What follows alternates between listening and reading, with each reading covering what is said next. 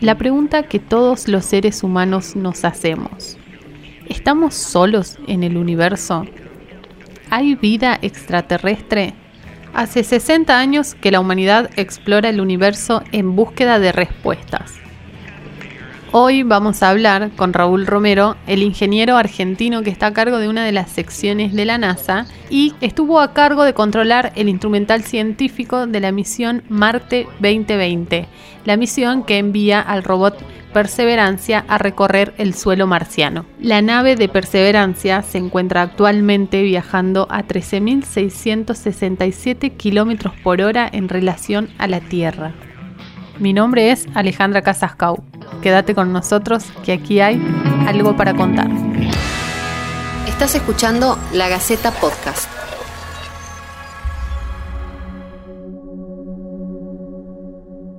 Estamos hoy con un ingeniero argentino que trabaja en la NASA, se llama Raúl Romero. Hola Raúl, ¿cómo estás? Hola, muy bien, gracias por tener un, un programa. Bueno, Raúl, arranquemos de lleno y mm, yo quiero saber primero cómo es que vos llegaste a la NASA. Buena pregunta. Ah, mis padres uh, decidieron ah, viajar a los Estados Unidos y ahí completé mis estudios universitarios. Este, durante esos estudios se dio la oportunidad que en el centro de NASA que está en California, donde nosotros nos habíamos ha localizado, ah, necesitaban a un estudiante que trabaja unas horas por semana y bueno, entrevisté, le gustó lo que lo que lo que dije y empecé. Y después al recibirme se ve que le gustó lo que había hecho esos últimos años y medio, dos años ah, y me tomaron como ah, y ahí empezó mi carrera. Después de 36 años ahí estoy y hoy, después de 36 años, vos sos jefe de ingeniería en una sección en donde trabajan 800 personas más o menos. Pero, ¿cuál es este, tu trabajo puntual en la misión de Marte? Es así, NASA, NASA muchas veces uh, le dice a uno de los centros, queremos que, que ustedes hagan esta misión y que hagan, y pongan estas clases de instrumentos y así y otras veces por competición. Mi lugar había ganado bastantes misiones y había ganado a bastantes a propuesta de hacer instrumentos científicos.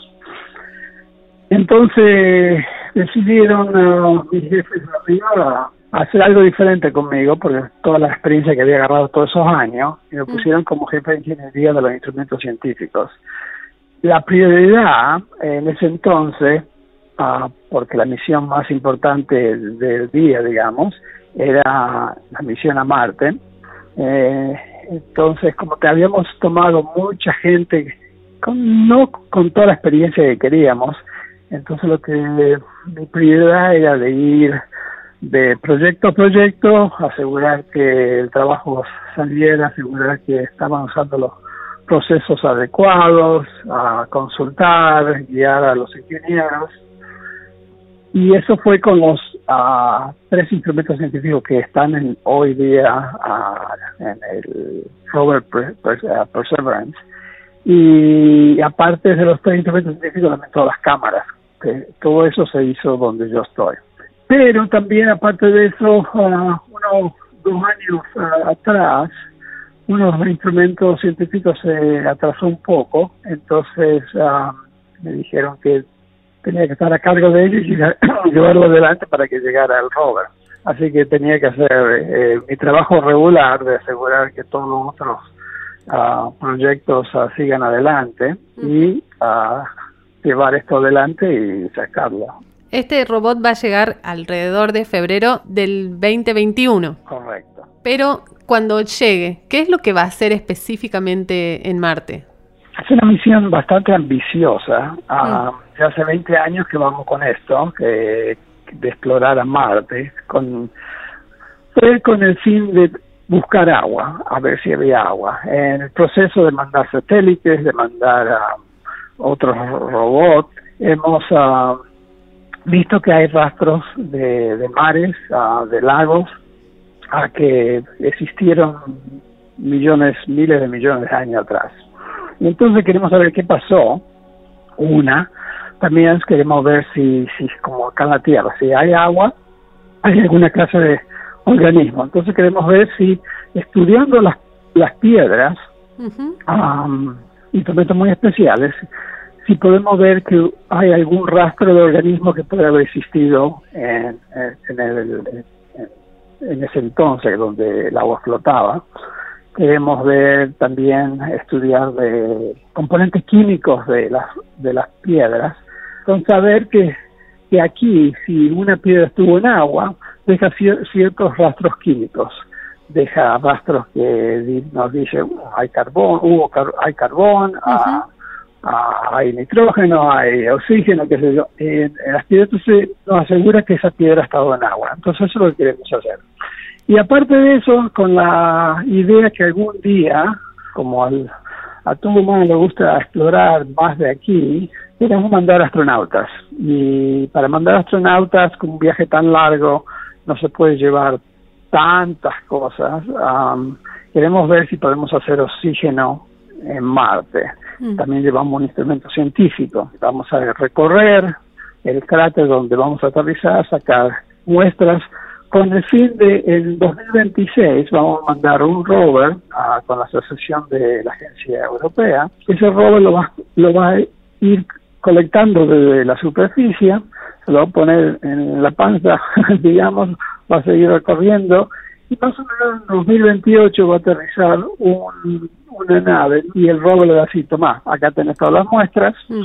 y esa nave va a salir de la superficie, va a la primera vez que despegue algo de superficie de un planeta, se va a encontrar con un satélite que también a ese entonces ha llegado, también le va a decir, acá tenés, toma la, el paquete con todas las muestras y el satélite se lo trae de vuelta a la Tierra y más o menos en 2031 llega y empiezan a analizar como hicieron lo mismo con las piedras de, que trajimos de la luna. Cuando te referís a ver si había algo, entiendo yo que lo que se busca es si hubo vida o si hay vida en Marte. Exacto, es exacto. Uh, ¿qué, ¿Qué clase? Uh, no se sabe. Uh, eh, he contado a, a otros, en otras charlas, que me fascinó un programa que vi en televisión hace unos meses atrás, que científicos fueron a, a, África, a las minas de diamantes, y fueron abajo de las minas de diamantes, varios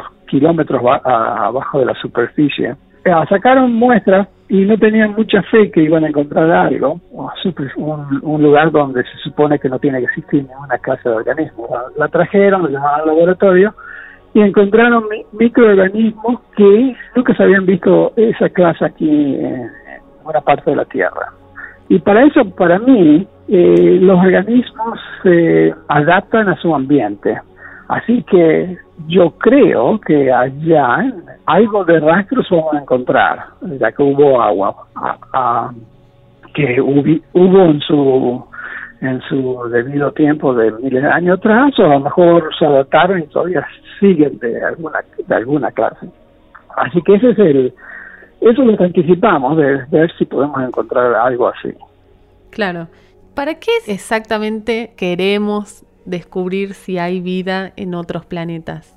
Y esa ha sido la, la pregunta que nos hemos hecho Ah, por años estamos solo en el universo o, no. Mm. Con la colaboración de, muchos países hemos puesto una estación espacial para ah, con instrumentos para estudiar no solamente la Tierra, para, para estudiar para ver más eh, más allá de nuestra galaxia. Tenemos un telescopio que se llama Hubble inmenso y siempre fue ese eh, ver si estamos solos en este universo o no. Ah, esa fue la, esa es la pregunta de siempre. Pero sí que esa fue, eso es verdaderamente el tema atrás de todo eso. ¿Estamos solos en la Tierra? Y, o, en el universo ese es el asunto. Pero que, cuando se busca vida, cuando, cuando, hablamos de vida, hablamos de la vida como la entendemos nosotros. Pero ¿cómo se hace para buscar algo que quizás no sabemos cómo es? Porque a lo mejor vida puede haber de otro tipo. Exacto, no, no, buenísima pregunta. Creemos que así todo que eh, los organismos que pueden existir en otros lados ah, no sean exactos como lo que nosotros conocemos ah, como el humano, pero que puedan tener eh, un, ah, un rastro de, de componentes químicos que verdaderamente hace existir la vida. Se busca ver si hay algo de, carbón, de oxígeno, de nitrógeno, de todo eso que, que compone nuestros cuerpos con el sentido de saber que no van a ser idénticos a nosotros, pero que capaz tienen algo, en la química de sus cuerpos o, de su organismo que, que, es parecido a lo de la Tierra, esa es la, eso es lo que seguimos. Se habla o se cree que Marte, que en Marte hubo agua, se congeló o se evaporó y eso produjo que hoy en día sea como tierra arrasada. De alguna forma, entender eso que, que sucedió en Marte podría ayudarnos en algo a nosotros. Sí, por eso verdaderamente se, se empezó a explorar Marte, porque los científicos ah, siempre han, estado seguros que Marte, millones de años atrás, fue como la Tierra. Al, saber ahora que hubieron mares y lagos, que el agua flotó, uh, es interesantísimo saber por qué el agua se evaporó, por qué la temperatura cambió de tal forma, por qué si había agua, por qué eh, la atmósfera cambió totalmente. La atmósfera es el 90 y algo por ciento de CO2, pero ah, es fascinante saber qué ha pasado y, estudiar quién nos puede ayudar acá en la Tierra. Ah, por eso también tenemos satélites que que siguen saliendo para estudiar la Tierra. La exploración eh, de Marte se inició en los 60, mandando satélites de observación, y en, recién en el 97 descendió el primer eh, robot. Todos estos años que se lleva estudiando Marte, ¿dejaron más certezas o más preguntas? Ah, dejaron muchas más preguntas. Vimos rastros que pareciera como que el agua flotó ¿Y dónde está el agua? no sabemos. Flotó en un momento y por qué. Ah, estoy hablando de que fue flotado en, la estación ah, ah, anterior. Entonces tenemos muchas preguntas que sí, creemos que agua hubo miles, millones de años atrás, flotó y se, evaporó enseguida. podrá haber hielo para, para encontrar si hay capas de hielo tenemos que ir como unos a 6 metros bajo la superficie. Eso se, se hará en el, en el futuro también. Tenemos muchas preguntas así que nos ha ayudado a hacer más preguntas que descubrimientos, así que seguimos. Bueno, perfecto Raúl, muchísimas gracias y bueno, ya tenemos tu contacto para próximas noticias de Marte. Aquí estaré, esperemos en febrero a que todo salga bien, aterricemos y seguimos los descubrimientos. Muchísimas gracias. Gracias a usted. La Gaceta Podcast.